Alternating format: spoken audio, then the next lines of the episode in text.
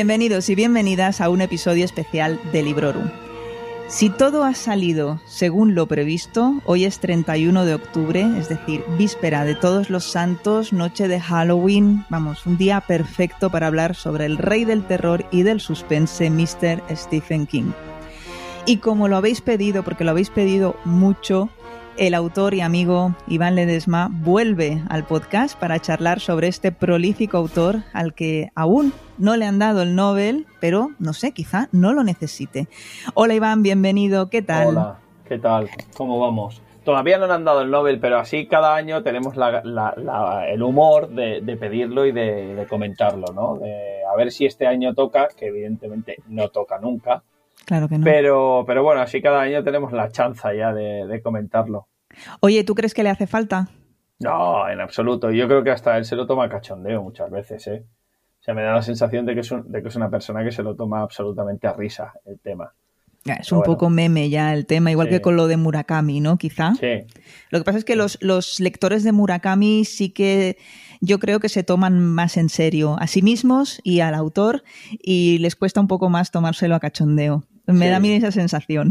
Sí, de que son, son, tienen menos humor, ¿no? Esta gente. Sí, no sé por qué tengo yo ese, esa, esa sensación. Bueno, antes de ponernos manos a la obra con las recomendaciones, por supuesto, darte las gracias por volver, porque estás ocupadísimo ahora. Encantado, no, da igual. O sea, para hablar de Stephen King siempre hay tiempo. Siempre se saca tiempo de donde apetece. Y bueno, por mm. supuesto, darte la enhorabuena en esta línea de estar tan ocupado por la peli Awareness, de la que eres coautor y que ya se puede ver en Amazon Prime Video y que va muy bien, ¿verdad? Afortunadamente. Estupendo. Lo que sí, hay que votarla más en IMDB, amigos, ¿eh? porque hay gente que no la ha visto, pero nos ha votado muy en contra por temas externos a la película. Entonces, si podéis entrar en IMDB y, darle una buena nota si os ha gustado, o sea, no, digo que lo hagáis como ellos sin, sin, haber visto la peli, pero si la película os ha gustado y, la, y la veis, entrad en IMDB y, y, ponerla bien, darle una buena votación, porque claro que sí. os digo que nos están fastidiando un poco.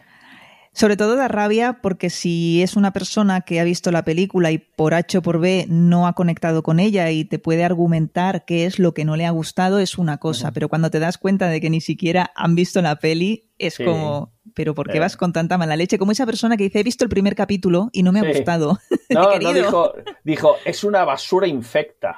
y ha visto el primero, ¿no? Sí, el primer capítulo y dices, vale, y abajo automáticamente alguien le contesta, pero es una serie, ¿no? No es una, serie, ¿no? Es una mm. peli. En fin. Bueno, mucha maldad, mucha mala leche, pero es igual.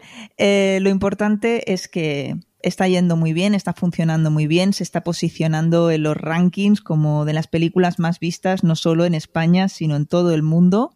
Y está siendo un gran éxito, así que a celebrarlo. Nuestros oyentes ya saben que has pasado por Librorum anteriormente para charlar sobre este autor y también para charlar en otra ocasión sobre tu novela El rito circular. Y cuando grabamos el episodio de Stephen King le pusimos el título Para no iniciados y principiantes. Ahí hubo quien me dijo, pero ¿cómo recomendáis Apocalipsis para los no iniciados y principiantes? Yo creo que nos animamos. Un poco, sí nos ensalzamos y además ya lo decíamos, yo creo recordar que lo decíamos bien claro, y esto es un tocho, esto no os metáis en primera instancia con esto, empezad con rollo flojito, con relatos, eh, el umbral de la noche, cosas así. Yo hoy me, gustaría comentar eh, obras, entre comillas, eh, consideradas menores, que a mí no me lo parecen, y que quizá entre la gigantesca producción de Stephen King, han pasado un poco desapercibidas. Muy bien. O sea, el, Stephen King para, para paladares ya selectos, ¿sabes? De buscar ah, cosas extrañitas. Y entonces, eh, esta tarde, que he tenido un rato mientras esperaba a mi hijo que saliera de boxeo, me he dedicado a mirarme todos los libros, porque claro, me los he leído todos, pero acordarme de todos es otra historia. Claro. Eh, y me he hecho una pequeña lista de libros que no hubiéramos comentado la vez anterior, y que no fueran los habituales, de aquellos libros que es lo que te digo, como él produce tanto y claro, cada libro se promociona en el momento que sale, pero luego ya pasa desapercibido o quizá no es tan famoso porque no tiene una adaptación a, televisión o, la tiene a televisión pero no la tiene a cine, que suele ser, que le pasa bastante, ¿eh? que hacen una TV movie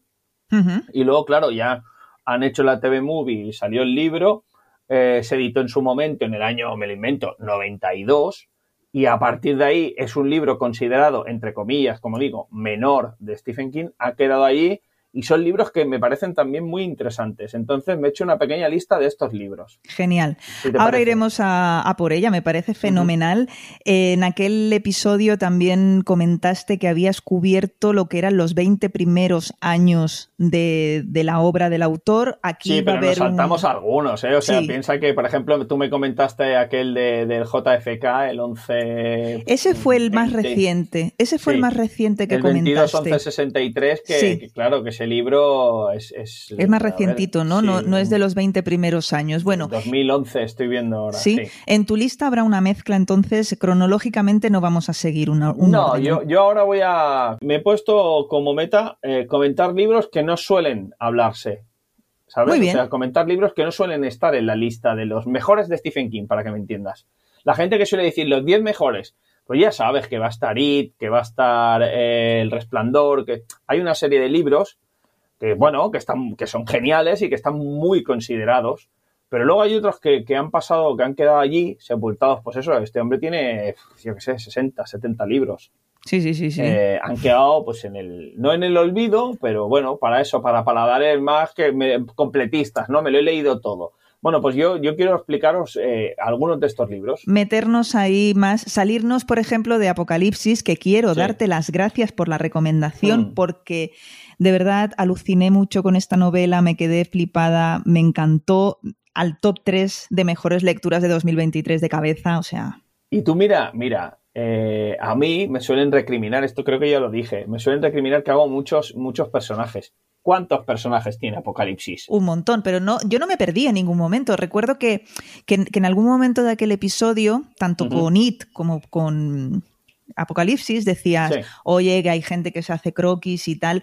Sabe dotarles de una personalidad tan fuerte, los dibuja mm. tan bien, que en ningún momento confundes personajes. No, Así que yo no considero que sea una lectura difícil, es una lectura que requiere paciencia porque son 1584 páginas. Sí, necesitas tiempo y pero, Claro, pero bueno, también te digo que es de un nivel de, adicción el que te produce que no puedes dejarlo. A mí no me duró tanto, tanto, tanto, quiero decir, no me acuerdo, pero no creo que me durase más de dos meses y estoy tirando mucho por lo alto. ¿eh?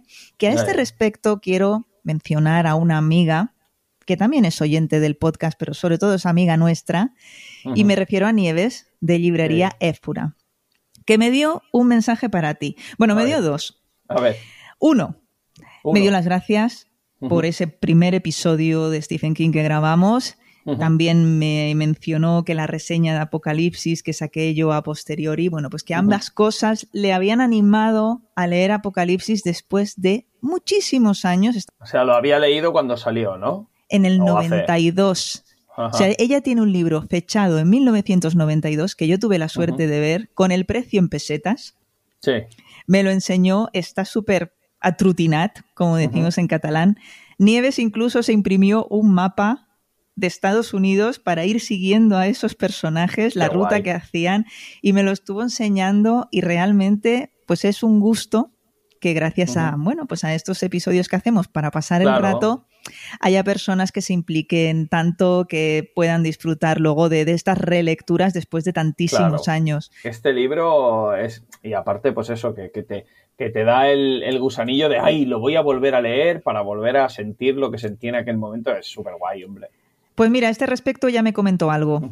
Disfruto mucho de la relectura, pero me dijo que se le nota el paso del tiempo en el tratamiento de los personajes, sobre todo de los personajes femeninos. Pero esto es una cosa que es que es, yo diría que normal. Este libro creo que se escribió en el 78-79, si no me equivoco. En el 78, 70, en el 78 salió, o sea que lo debió escribir en el 76-77, y en 1990 apareció la versión aquella modificada que traía 40 o 140 mil palabras más, o sea, era una exageración. Vamos, que la concepción que tenemos de la vida, de la sociedad y de todo es tan diferente que es normal, ¿no? Que, tú encuentres esas diferencias entre tu manera de pensar actual y la de entonces. Mm. Tampoco me lo dijo como un gran qué, pero sí que me hizo el comentario. Claro, es que es, un producto de su tiempo, que también es un cliché, pero es, cierto, o sea, cada obra es un producto del tiempo en el que está escrita.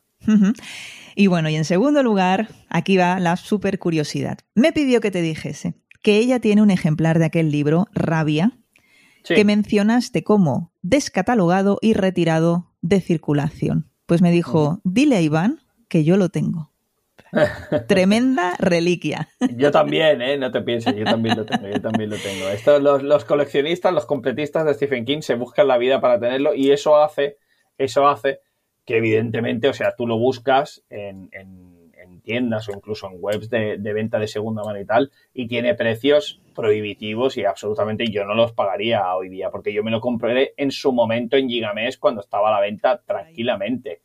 Ahora en, Gigamés tienen un listado de gente que lo ha pedido, que cuando entra de segunda mano, pues el precio lo pone el, el vendedor, igual se vende por más de 100 euros una edición de aquellas. Eh, tranquilamente, eh, o sea, te hablo de, que el precio está bastante más alto, o sea, es una locura, yo no, se me ocurriría jamás. Además, es un libro que evidentemente hay otros cauces para, conseguirlo, o sea, hay copias, eh, entre comillas, para, para encontrar, si te apetece aquello de, oh, quiero leerlo como sea, y no te quiere gastar esas sumas exorbitantes, se puede encontrar y se puede leer. Lo que pasa es que es lo que te digo, bueno, de los que somos completistas y nos gusta tener tu libro en el físico, objeto pues acabas, acabas si, si lo crees necesario, acabas pagándolo. Bueno, bueno, le mandamos un besazo y un abrazo a Nieves y a Jonai y vamos ya a meternos con el asunto. Pero antes de entrar en tu lista, no hago más que retenerte, pero este sé que no, mm, no sé si lo traes en la lista. Este, lo que pasa es que quiero que lo menciones antes de, de, avanzar para que nos dé tiempo, para que no se nos pase. Y me refiero a la última novedad, a Holly es esta novela que salió este pasado mes de septiembre y me consta que lo estabas leyendo, no sé si lo has podido terminar. No, no lo acabo, no lo acabo, todavía no. De hecho, lo, lo, he empezado y, ahí se ha quedado. Vale, pues eso queda como asignatura pendiente, pero de momento, ¿qué feeling te está dando? De momento, eh, como todos los libros de protagonizados por, por Holly, me, parece maravilloso. Es un personaje que me encanta. Yo creo que es el personaje que sale en más libros de Stephen King, aparte de los de la saga del pistolero, porque evidentemente son una saga y salen los mismos personajes. Pero creo que, es un personaje al que le ha cogido tal amor y tal cariño que ha decidido, bueno, pues ahora, él ya hizo un amago en 2002 de retirarse, que esto mucha gente no lo sabe, pero en 2001-2002 Stephen King dijo que estaba muy cansado, que con las secuelas del accidente, que tenía dolores, que tal, que no lo necesitaba, que ya vivía de rentas, que tenía muchos millones, que no necesitaba nada más y que se iba a retirar de escribir. Pero eh, cogió y decía, bueno, voy a acabar la Torre Oscura y luego veo. Y se fue enzarzando, se fue enzarzando y siguió, y siguió escribiendo. Pero, y yo creo que, bueno, con un ritmo mucho más tranquilo. Y, resulta que cuando llegó a estos de la trilogía de Mr. Mercedes, la trilogía de Holly, donde empieza a aparecer Holly en Mr. Mercedes es un personaje secundario. Vale, vale. Que va creciendo, va creciendo, y en la segunda novela ya pasa a ser uno de los protagonistas.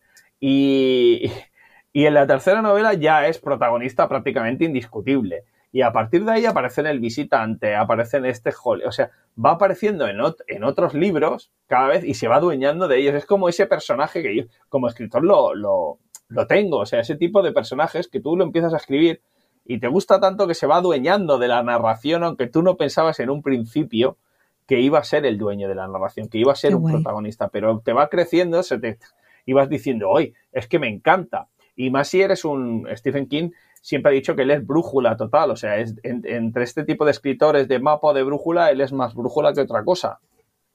Entonces él mismo se sorprende, ¿no? Que Holly le crezca tanto. Ya llega un momento en que ya, oye, le dedico un libro. Pues claro que sí, además se ve regalado él mismo, o sea, absolutamente encantado de conocerse con Holly, ¿me entiendes? De, mira, le dedico ya todo un libro, a ver si se me pasan las ganas de Holly, porque el personaje es muy gustoso, a mí yo me lo paso muy bien leyendo las cosas de Holly.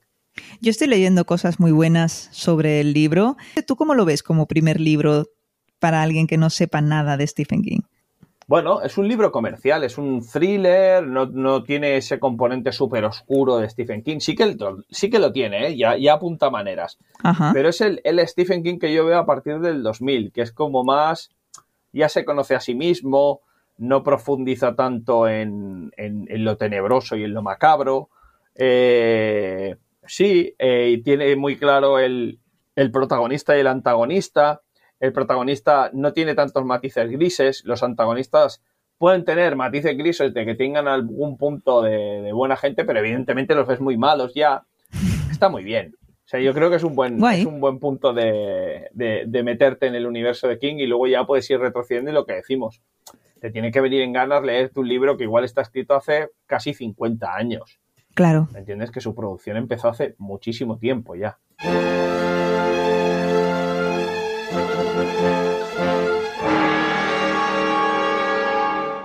Oye, pues cuando tú quieras, eh, empieza con esa lista. ¿Cuál es el primer título? Pues mira, el, primero que voy a comentar es el primero que yo leí que se salía de los cánones, llamámoslo, del, del Stephen King verso o lo que sea, que, era aquello de, ala, esto es absolutamente diferente de lo que, de lo que suelo leer de él.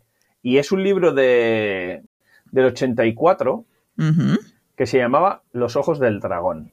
Los Ojos del Dragón yo te diría que es un libro que George R. R. Martin debió leer, seguro, estoy convencido. ¿Por qué?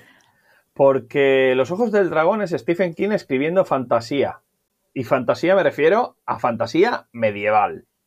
Y, es un, y no es un libro cortito, ¿eh? es un poco tocho. ¿Qué pasa con este libro?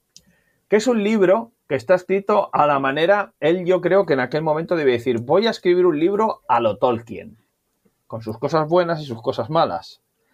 No se explaya ni en generarte idiomas, ni en, ni en la geografía, pero se pone muy reflexivo. Es decir, apenas hay diálogos. Los hay, pero hay mucho de introspección de personaje y eh, tiene componentes Stephen Kingianos, para que nos entendamos. Con lo que es un argumento muy curioso, ¿vale? Es un reino de fantasía y este libro lo escribió porque a su hija, ¿vale? A Naomi King, eh, no le gustaba el terror. O sea, le da miedo los libros de terror. Ah, qué bueno. Entonces, no podía leer los libros de su padre. Entonces, a él le supo tan mal que dijo, oye, eh, me voy a hacer un libro que se, que se salga absolutamente de, esto. Qué guay. Y entonces eh, creó los, ojos del dragón. Y los ojos del dragón, pues habla de una historia en un reino inventado, un rey, la reina, los príncipes, un mago y consejero, ¿sabes? Eh, el, el, que si el rey en su juventud mató un dragón y tal, con una flecha. Y entonces, todo esto está narrado de una forma muy reflexiva, donde vas viendo el interior de la cabeza de los personajes, eh, el rey era un chico confundido, tú te vas dando cuenta, ¿vale? Eh, te vas dando cuenta de que está contando cosas, pues eso, muy inverso. Es decir, que luego verás reflejado en, la saga de, del pistolero, en la Torre Oscura, verás pero es un reino de fantasía y es un cuento de fantasía y no hay ningún momento donde salgas de ese cuento, del castillo, el reino, los príncipes, el rey, pero ves puntos que yo digo, yo estoy seguro de que George R. R. Martin lo ha visto, porque por ejemplo el rey, tú durante toda la novela te das cuenta de que hay un subtexto y es que el rey es gay. No lo dice explícitamente, pero te das cuenta de que el rey eh, no le interesa a la mujer para nada y de que cuando va a tener relaciones con ella, el tío como que no.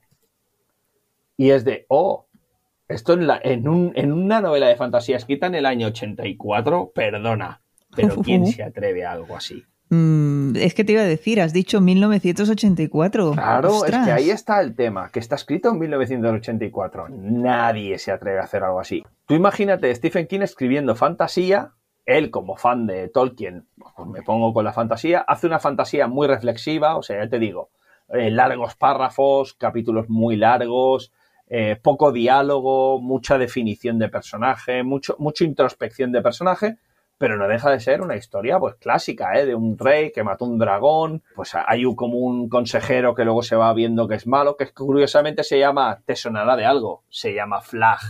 Ostras. ¿Vale? Pues sí, como uno de los protagonistas de Apocalipsis. Claro. Y entonces, bueno, está el rey, está el príncipe, me acuerdo que había un rollo de asesinato en la corte, bla, bla, bla. Es muy curioso este libro. A mí me, me, gustó en su momento y me, sobre todo me sorprendió, me dejó totalmente descolocado. Nada de terror ahí.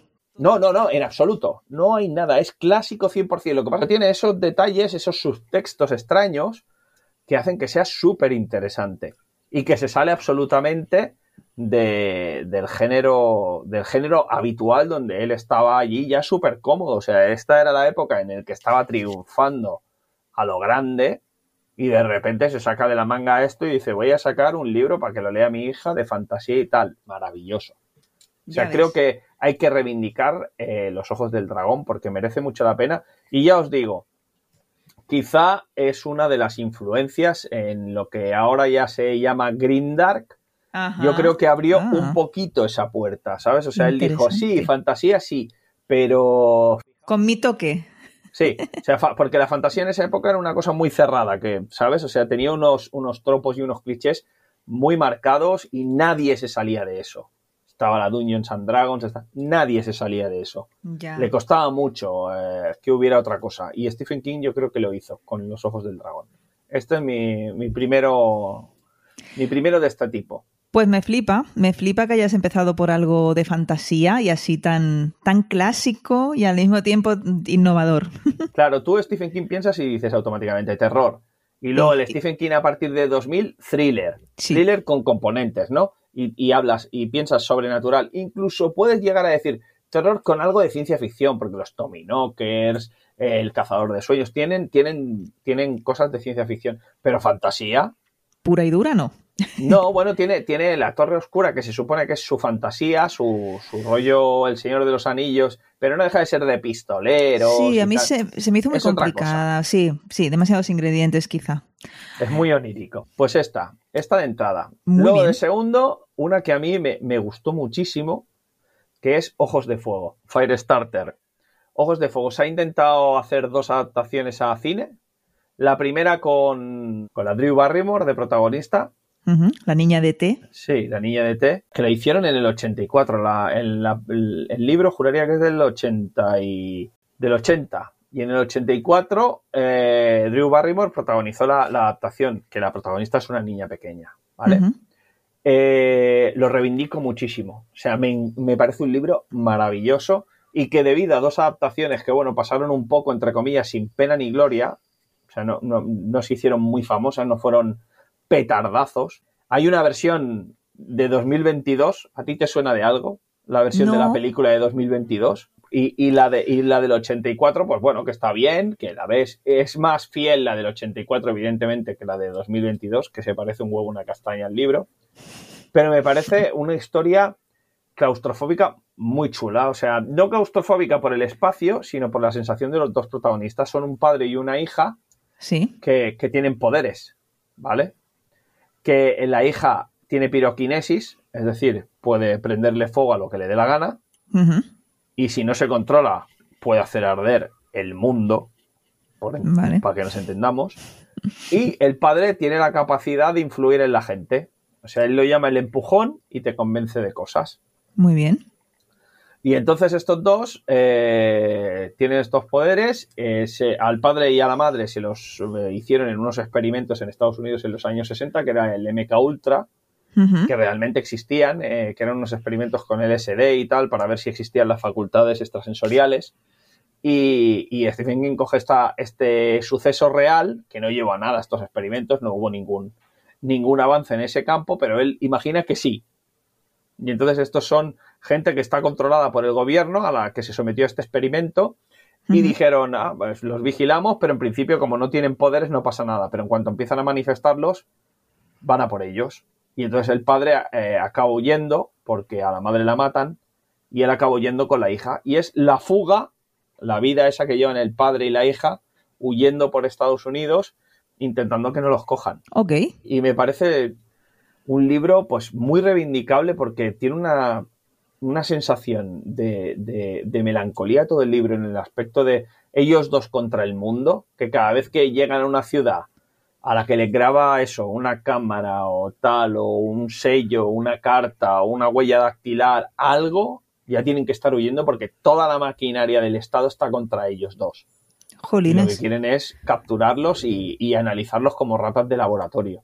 Uh -huh. Muy chulo, Ojos de Fuego. O sea, si, si os apetece, es un libro también, pues, más pausado. Es, ya lo digo, es de 1980. ¿Es muy grueso? Eh, bueno, no es de los más grandes. No es de los más grandes. Eh, sí, que, sí que es considerable, o sea, no, no es un libro pequeño, pero bueno, las adaptaciones no le hacen para nada justicia, para nada. Y creo que, que Ojos de Fuego es, es, un gran libro que merece la pena echarle un vistazo.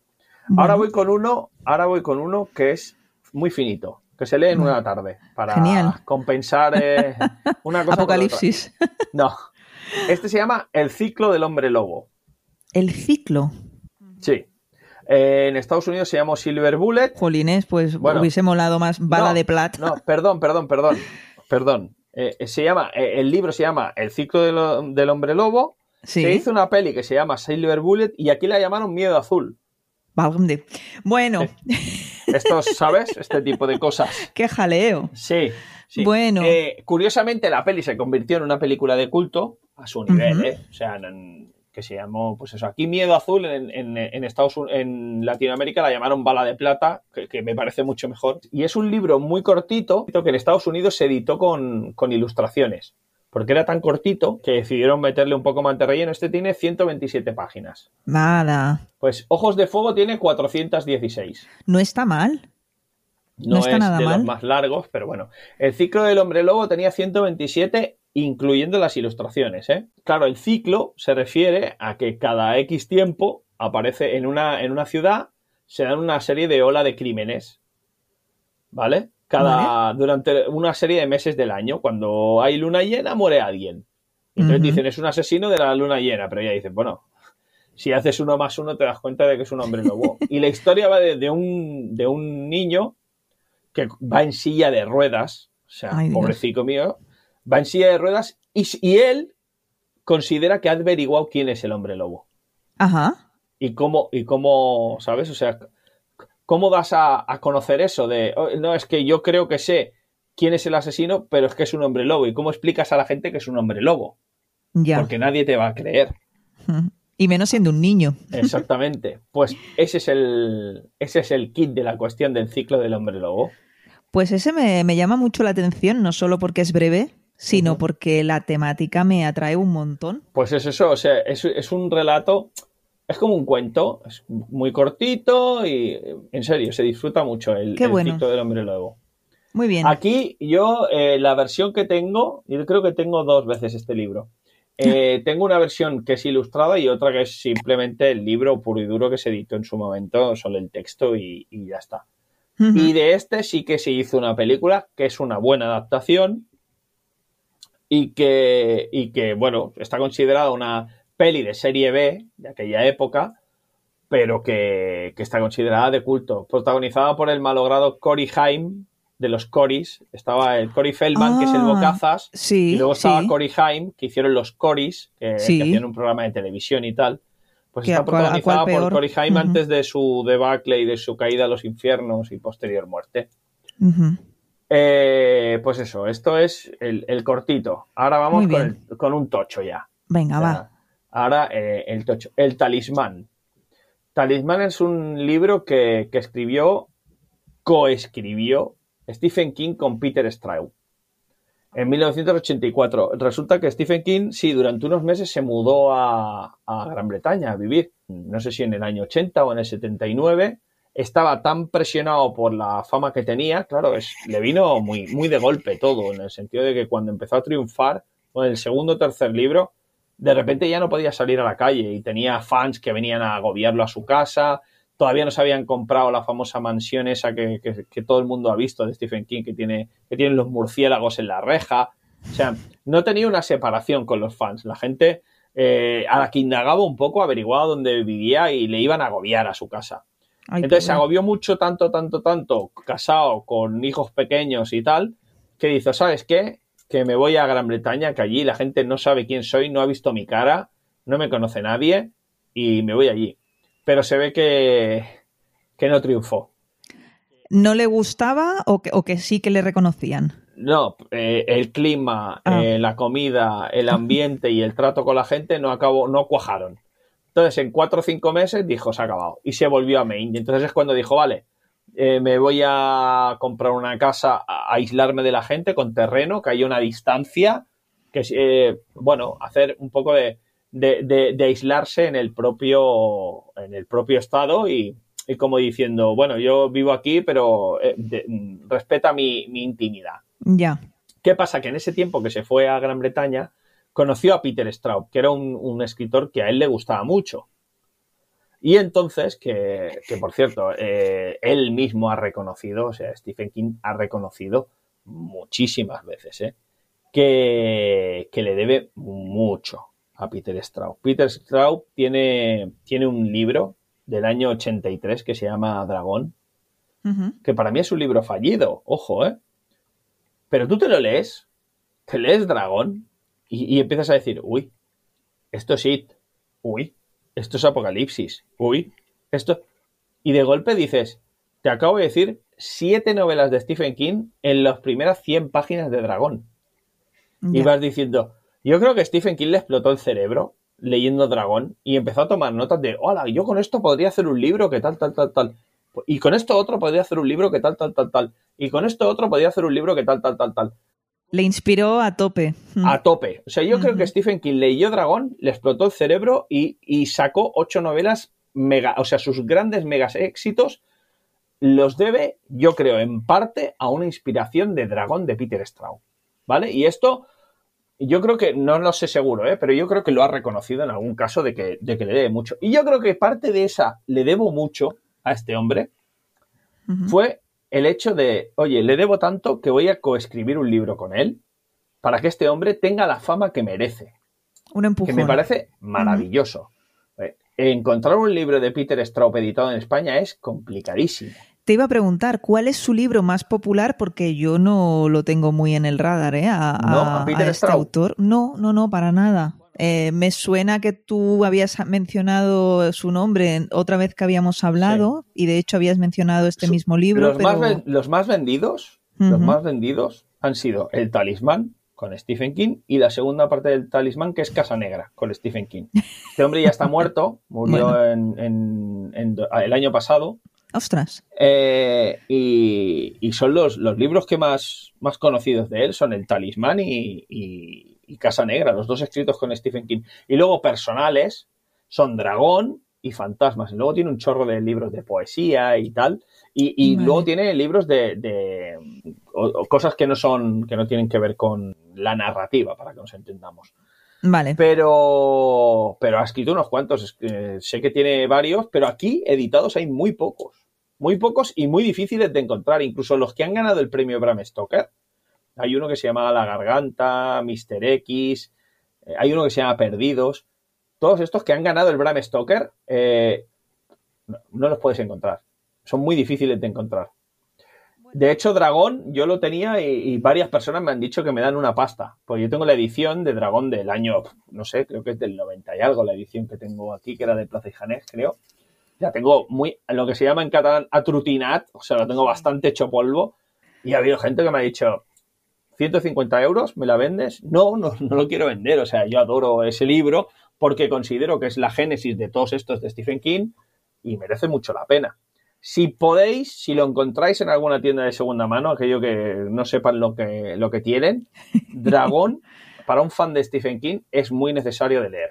Vale. Y van a alucinar, ¿eh? O sea, el, argumento va saltando eh, entre eso, entre apocalipsis con eh, con eso, con pandemia extraña, saltando a IT, con criaturas sobrenaturales extrañas, o sea, pega unos saltos mm, mm, flipantes, pero es que para mí es fallido en eso, ¿no? Que intenta abarcar tanto que queda diluido en nada. Que luego no aprieta lo Exactamente, pero merece mucho la pena porque yo creo que a Stephen King le explotó el cerebro y generó mucho. Cuéntame sobre el talismán. El talismán. El talismán es un libro también un poco contemplativo, le cuesta, o sea, tiene mucha narración y poco diálogo y tal, pero es muy bonito, porque es, un niño de 12 años que vive con su madre, que se está muriendo, y viven a orillas de, un lago, creo recordar, o de, un mar, eh, en un hotel que prácticamente en invierno no vive nadie excepto ellos, está el hotel ahí medio abierto, medio cerrado, ¿sabes? Estos hoteles de fuera de temporada que siguen abiertos porque si los cierran,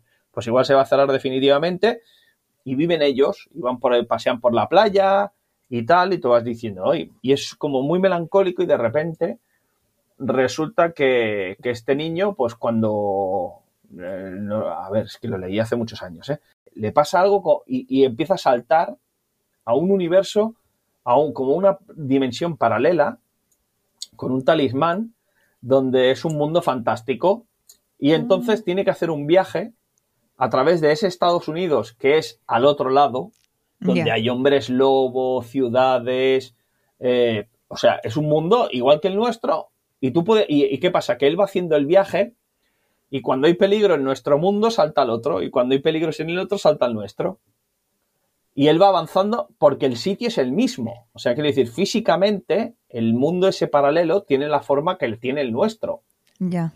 Y entonces él, él, va haciendo un viaje, que es un viaje, pues lo típico, es un viaje de conocimiento, y, tiene que, ir al, otro mundo. No, recuerdo ahora exactamente, le pasa algo con su madre, que su madre hubo, eh, estuvo en, ese otro mundo. Y, tiene que viajar y tiene que cruzar todo Estados Unidos y va encontrando a, agentes y tal, en, tanto en, ese mundo como en el nuestro, que le van ayudando y que otra gente que sí que conoce la existencia de estos pases. Y, bueno. ¿Y tiene secuela? Sí, eh, lo que pasa es que la secuela no es tanto una secuela como vamos a hacer otro libro, pero lo vamos a llamar secuela, porque tiene tanto que ver como nada. O sea, nada. Algún personaje y que, y que parece ser que el malo de Casa Negra. Casa Negra es un thriller. Es un thriller de asesino en serie y de investigación policial. Con lo que esto que te acabo de explicar de un niño que salta de un mundo al otro y va viajando a lo largo de Estados Unidos y es una historia, una road movie del niño que va saltando entre, entre mundos, eh, con un asesino en serie, una casa, una investigación, un policía, no tiene nada que ver una cosa con la otra. Aparte, uno lo escribieron en el 84 y el otro en el 2001, 2002, con lo que han pasado tantísimo tiempo que incluso el tipo de narración es muy diferente. personas diferentes, estilos diferentes. Y aparte son libros autoconclusivos, tal, que quizá comparten el universo porque aquel ser salta a ese otro mundo para X cosas en, Casa Negra. Pues bueno, comparten ese, es un poco ese, ese Stephen King verso, Peter Straub verso, que también comparten con, la saga del pistolero. Porque también ese, ese, universo al que saltan tiene que ver con el mundo de, la Torre Oscura. Pero nada, nada, nada más. Muy bien. Entonces, este lo recomiendo por, porque es extraño y porque ves, claro, como Stephen King lo ha escrito a medias, pues ves un estilo narrativo que recuerda a veces a Stephen King, pero a veces no. Que es como más Peter Straub que, ya te digo, le gusta mucho disparar muchas ideas por página. Con lo que está, es interesante de leer. Luego tenemos, a ver, ¿qué más? Eh, uy, llevamos ya un rato, ¿eh? Y solo hablo de hablo pocos. Ya bueno, llevamos cuatro. No sé cuántos más quieres bueno, añadir. Quería hablar, eh, quería hablar de dos más que van suelos y, luego tres que engloban una trilogía. vale, pero pues voy rápido. El siguiente, eh, no, mira, hablaré de uno. Sí, este no. Eh, lo, que son recopilaciones los voy a dejar fuera. Si quieres otro día hablamos de los cuentos cortos, que me parece un tema que da para, da para su propio, Venga, para pues su propio capítulo. Este va a ser Stephen King para paladares exigentes, habías dicho. Ese creo que, me gusta como título, sí. me gusta. Bueno, ¿cuál es el, siguiente? Stephen King menos conocido, en definitiva. Eh, la mitad oscura. La mitad oscura es un libro que, yo creo que es un poco autobiográfico, porque es cuando Stephen King dejó las drogas, que Stephen King eh, tuvo una época muy chunga. ¿A qué estaba enganchado? A todo. Estaba enganchado, fíjate él estaba desde, bien joven, tenía un problema con el alcohol que se fue agravando a medida eso, la presión de la fama y tal, le hizo beber muchísimo, que eso se refleja en, El Resplandor, porque el personaje es un alcohólico maltratador y tal, pues es él. Eh, A partir de ahí se enganchó a la cocaína, muchísimo, porque claro, tenía tanto dinero, solo tenía que hacer así, levantar la mano y tenía kilos encima. Y claro, cuando tenía kilos encima de la mesa, producía muchísimo. Y eran los 80, estamos hablando. Claro, claro principios de los 80, que tampoco había una percepción, no Hmm. había una super percepción de que fuera tan nocivo. Hmm. Eso le enganchó al Xanax, al Valium, a las Claro. pastillas. Para bajarlo. Claro. ¿Qué pasa? Pues que entró en un ciclo que era estar todo el día bebiendo cerveza, fumando sin parar cigarrillos y esnifando cocaína y escribir sin parar. Hay libros, él reconoce que Tommy Knockers Cujo, hay una serie de libros que, que no los recuerda ni siquiera haber escrito. De lo colocadísimo que iba hasta las cejas, no los recuerda. O sea, libros li- literalmente que se han quemado en su cabeza. ¿Y tú lo sabes notar eso en el ritmo de la narración? Bueno, a mí, por ejemplo, Tommy Knockers no, no, me, no me emocionó mucho.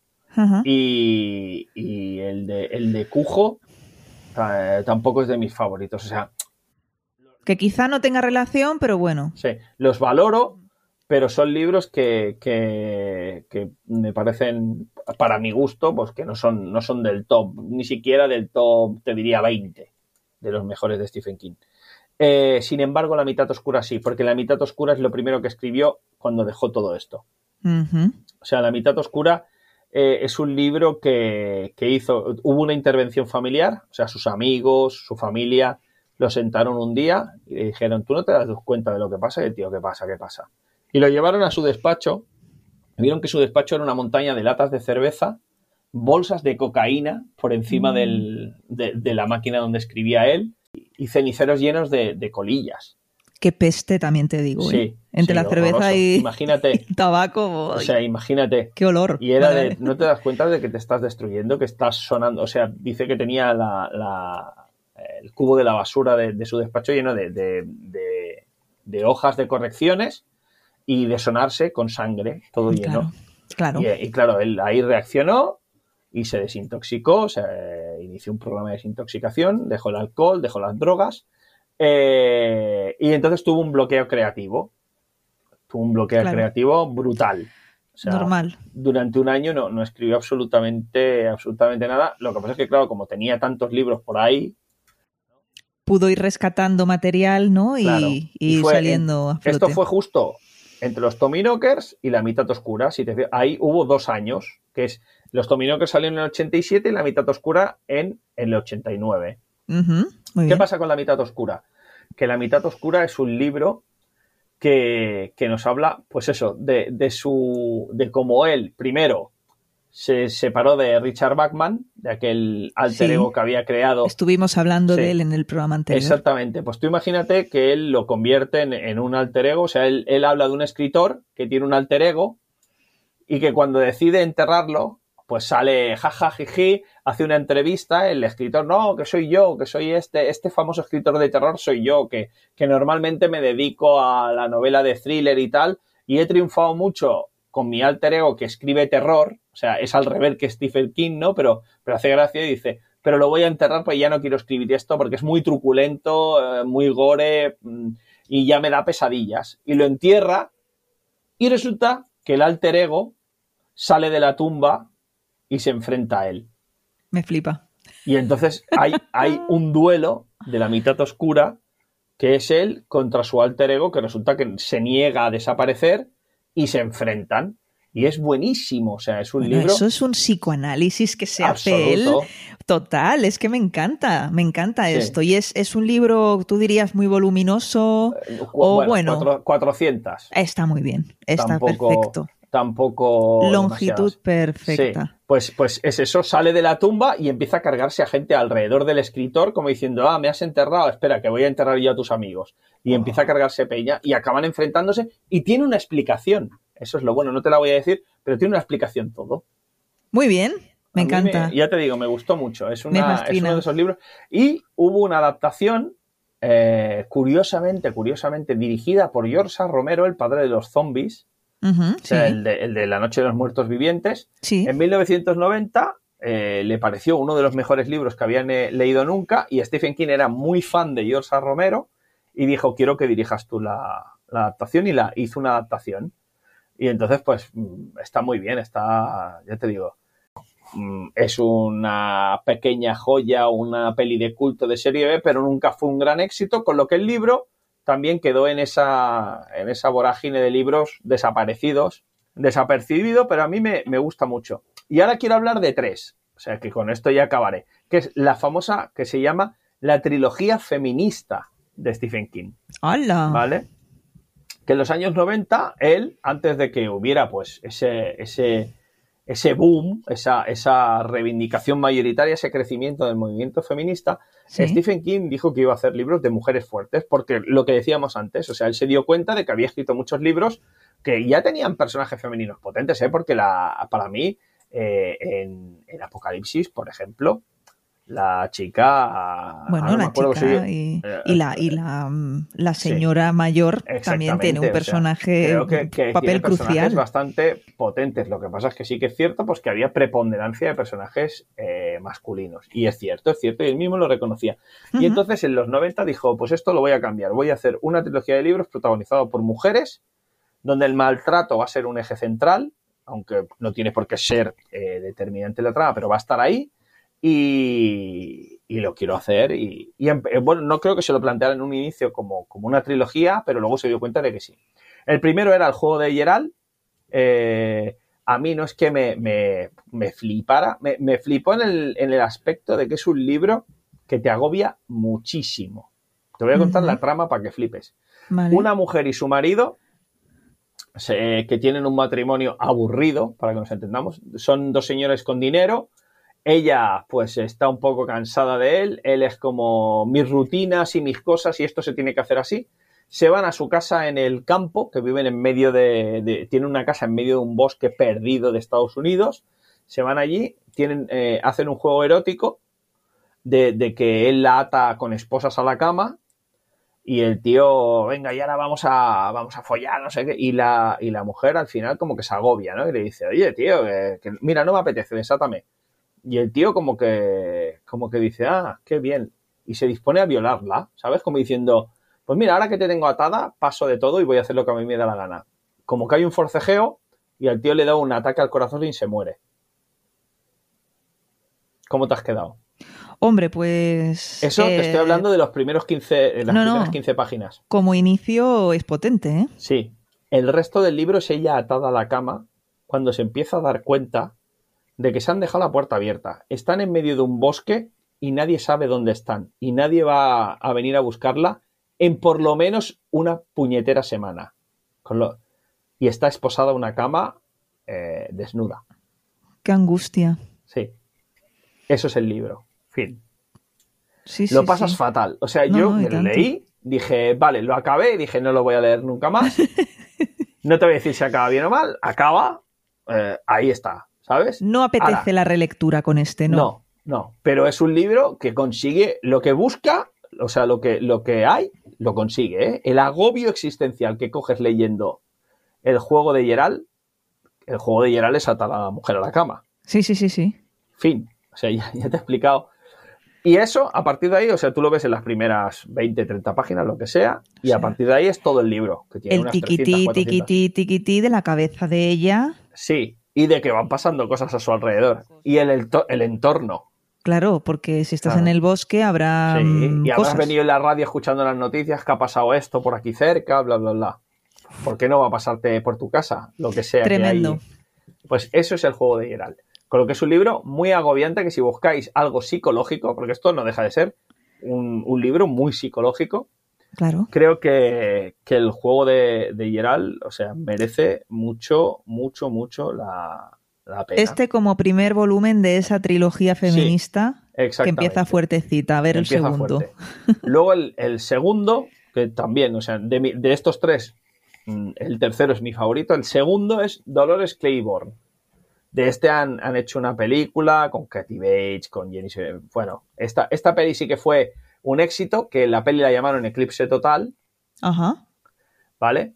Y es, es la historia de, de la Dolores esta, Dolores Claiborne, que mm, cuando ella es mayor, cuando ya es una señora anciana, resulta que la ella trabaja como ama de llaves, creo recordar, para una señora.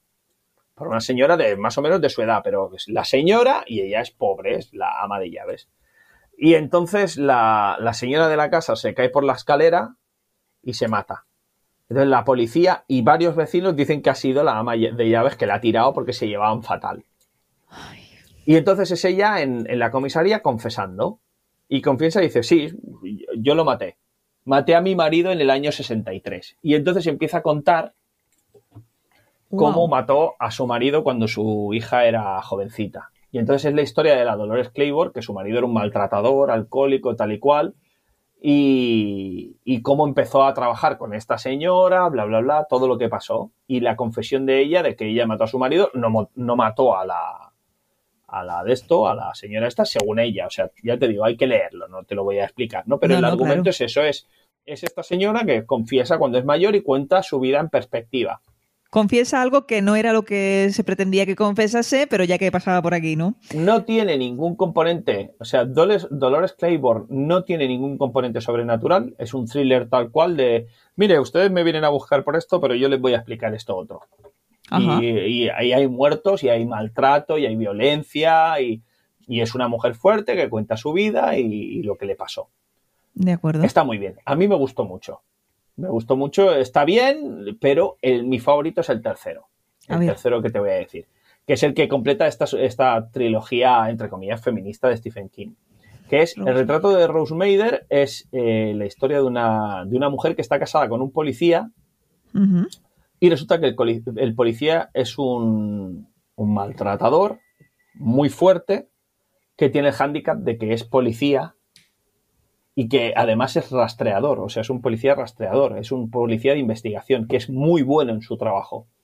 Ella vive completamente anulada. Claro. O sea, ella, claro. Y el tío es de paliza diaria y eh, hay una manchita, se te ha caído una gota de té en mi servilleta, paliza. la tenemos eh, no sé liada. La tiene absolutamente eh, subyugada.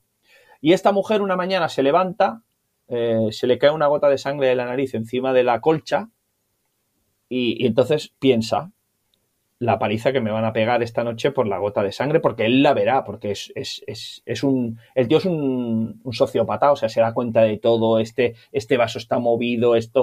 O sea, el, el personaje del, del marido está tan bien construido, lo odias y lo temes mientras lees el libro, el retrato, de Rose. Y entonces, esta mujer, cuando le pasa eso, que se le cae la gota de sangre de la paliza de la noche anterior y piensa, esta noche me van a dar otra por esto que acaba de pasar. Eh, hace clic algo en su cabeza, sale a la calle, coge un autobús y se va. Y sale de la ciudad. Y llega a otra ciudad y se baja de la parada de bus totalmente desorientada de qué he hecho, va a matarme cuando me encuentro, o sea, me va a matar, y pide ayuda, y entonces una, alguien, no me acuerdo ahora, se da cuenta de, hostia, a esta señora le pasa algo, es una mujer maltratada y tal, y la envían a un centro de mujeres maltratadas, de esa otra ciudad. Y a partir de ahí la mujer empieza a reconstruir su vida. Y empieza a salir adelante y busca trabajo y me pongo guapa y ahora pues tengo, ¿sabes? Me cuido más, eh, empiezo tal, eh, tengo una relación, eh, inicio una relación con otro hombre, bla, bla, bla. Pero, Mientras todo esto, el marido comienza las investigaciones para encontrarle y cargársela. Porque, claro, evidentemente, o sea, te voy a encontrar y te voy a matar. Y tú vas viendo la vida de ella súper guay, la vida, la vida del otro buscándola, y por en medio pasa un pequeño componente sobrenatural. Ya está. vale. Muy bien. Que es el retrato este que encuentra. Encuentra un cuadro que parece moverse y que está vivo. Que es el retrato de Rose Mader. Ok. Eh, para mí, de los tres que te he dicho, me gustan todos. O sea, son libros que me gustan. No son, para mí no son esas obras menores que te digo de Stephen King. O incluso alguna que no me gusta, porque ya sabes que hay algún libro de Stephen King que no me ha gustado. Que para acabar, hablaré de uno que no me ha gustado para que, para que veáis que no, no es hooliganismo, me lo leo todo y no tengo opinión. Estupendo. Eh, pues el retrato de Rose Mader es mi favorito de estos tres. Porque los otros, el, el- el juego de Geralt me agobió mucho, muy psicológico y tal, pero y me agobió.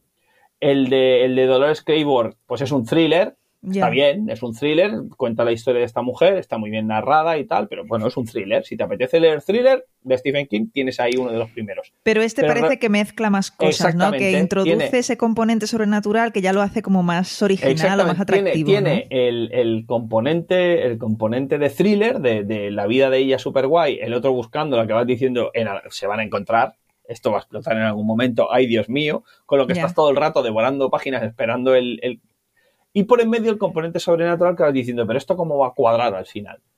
Y está muy bien, o sea, me, gustó muchísimo. Lo recomiendo mucho este. Y en definitiva, la, la, trilogía feminista, femenina, como quieras llamarlo, de Stephen King, los tres son muy chulos. El nombre de esa trilogía no se lo puso él, ha sido una cosa. al, cabo de años le empezaron a decir la trilogía feminista porque se hicieron en, pocos años y de hecho me parece que incluso hicieron algún pack.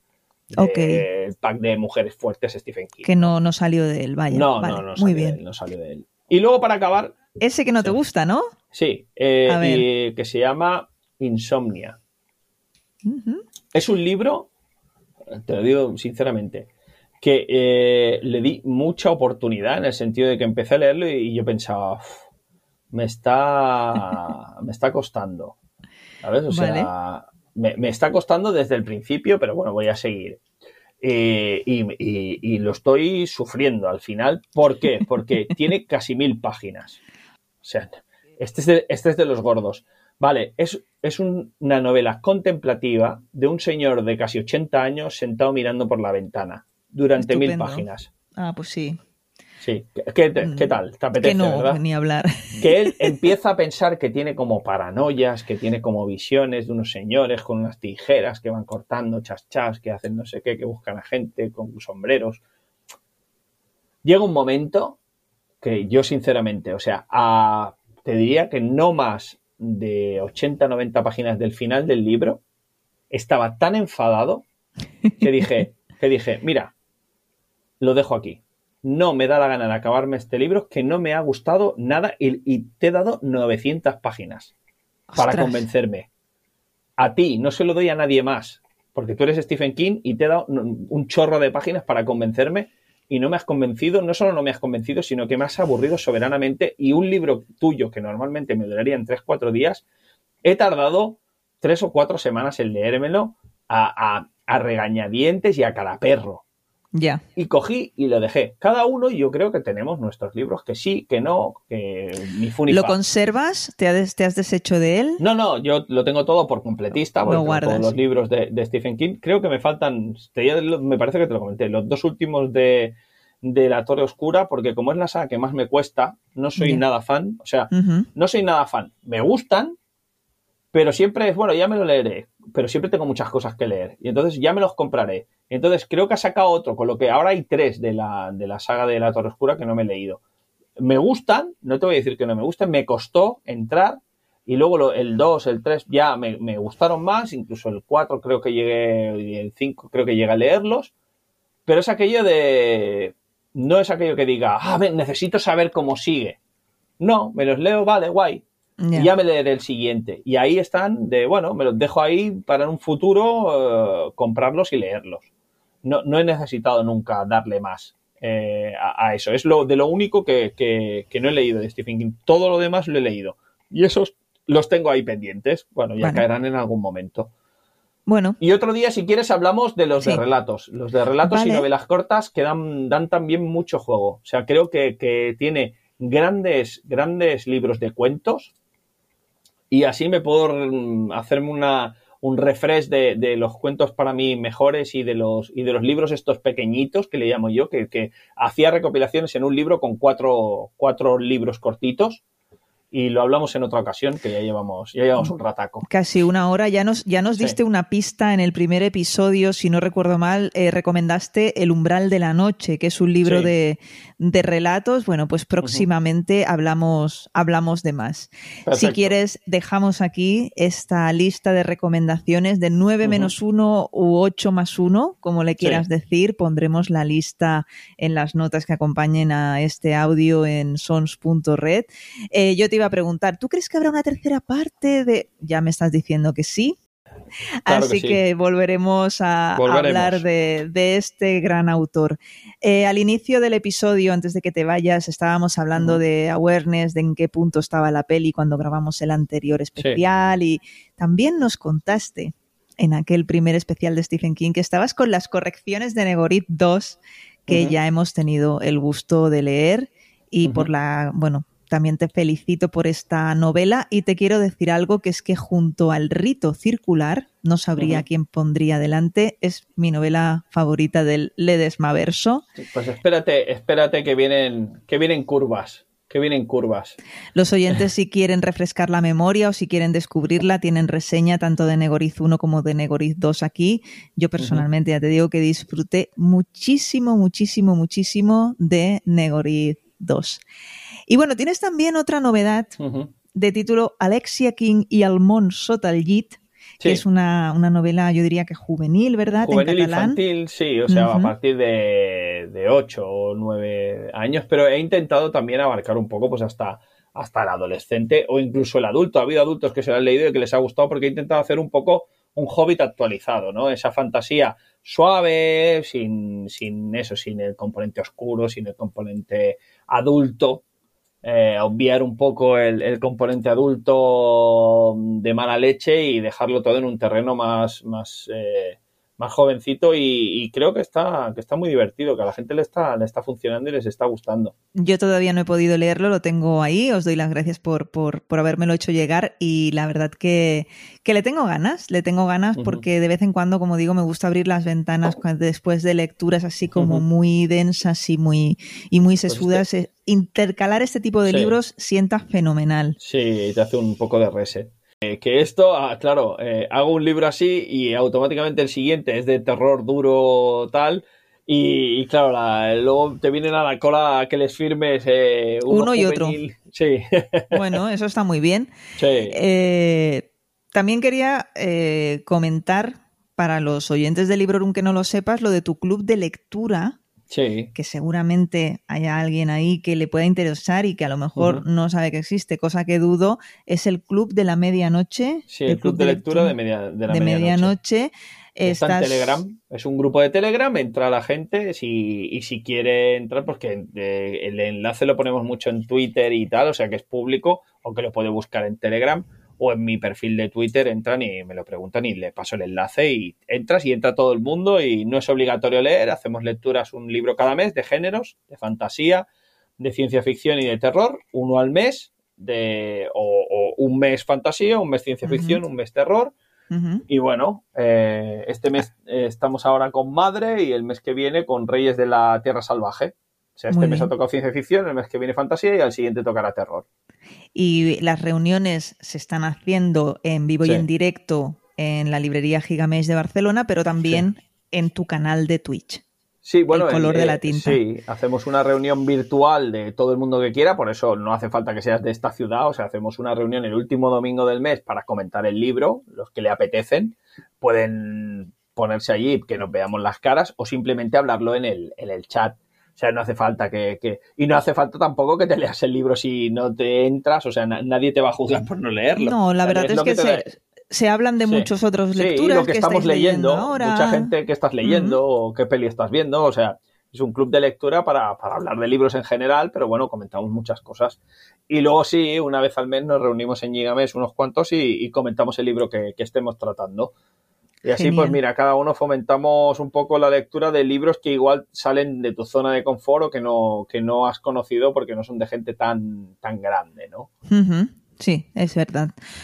Eh, bueno, otros libros que tengamos a la vista, lo que puedas contar, o aunque no sean libros, que sean películas, que tienes tú en tu futuro inmediato que puedas, que puedas y quieras compartir. Sí, a ver, en mi futuro inmediato tengo un libro que se anunciará creo que en, noviembre, en noviembre, eh, harán un anuncio en la editorial y, hablaremos de un libro que saldrá en febrero. y luego, en principio, había otro que estaba bailando que igual salía en noviembre, pero que todavía no me han confirmado cuándo sale, con lo que no lo sé. Los dos son de género. Uno es un thriller con componentes sobrenaturales, un thriller duro, te diría que es curioso porque ahora hablábamos de la trilogía feminista de Stephen King, es el libro yo creo que más reivindicativo feminista que he escrito y es un thriller con componentes sobrenaturales bastante duro y luego uno de terror puro en la línea de que tú llamas invento tuyo el de Desmaverso, pues con personajes de otros libros anteriores, eh, uno de terror en la línea de el rito circular para que nos entendamos, o sea, no, no, no en el o sea, en el propio universo donde se desarrolla el rito circular, que se podría decir que es lo mismo que, que donde se desarrolla Negorit, pero en otro sitio, con otra gente y algún vaso comunicante y algún personaje que se entrecruza.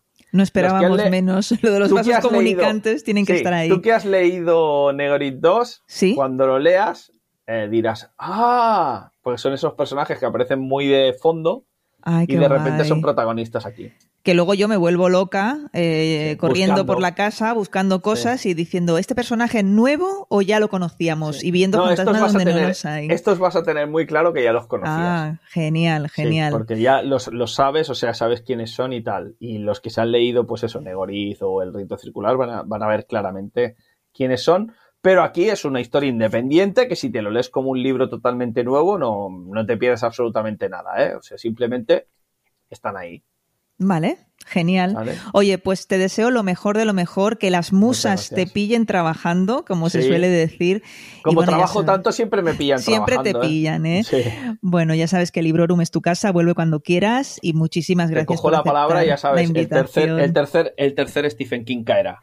Perfecto. Y, eh, si sacas otro libro, pues también, si quieres venir a comentarlo, yo encantada. Muy bien, Iván, muchas gracias. hasta la próxima. A ti, hasta la próxima.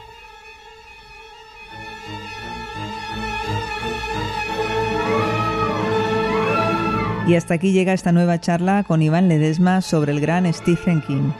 Espero que hayáis disfrutado mucho escuchándonos y espero vuestro feedback, como siempre, de buen rollo. Ya sabéis cómo hacérmelo llegar y si no, pasad por sons.red y ahí encontraréis toda la info. Además, si entráis en el post en concreto que acompaña a este audio en sons.red, veréis también la lista de libros mencionados. Y así le pongo también punto y final a esta trilogía de episodios especiales para Halloween. Os recuerdo que tenéis los dos anteriores, que son dos reseñas sin spoilers, la primera de nuestra parte de noche de Mariana Enríquez y la segunda sobre Guía Mágica de Autodefensa en Galetas de T. Kingfisher. Y bueno, este ha sido el tercero y último, aunque probablemente no será Em, el último episodio de temática, vamos a decir, de terror, porque últimamente me estoy aficionando al género, ¿quién me lo iba a decir? Pero bueno, ya os contaré más sobre todo esto más adelante. Muchas gracias por estar ahí, hasta pronto y felices lecturas. Acabas de escuchar Librorum, un podcast alojado en Sons, red de podcasts. Encuentra mucha más información de este episodio en nuestra página web, sons.red barra Librorum y descubre muchos más podcasts en sons.red.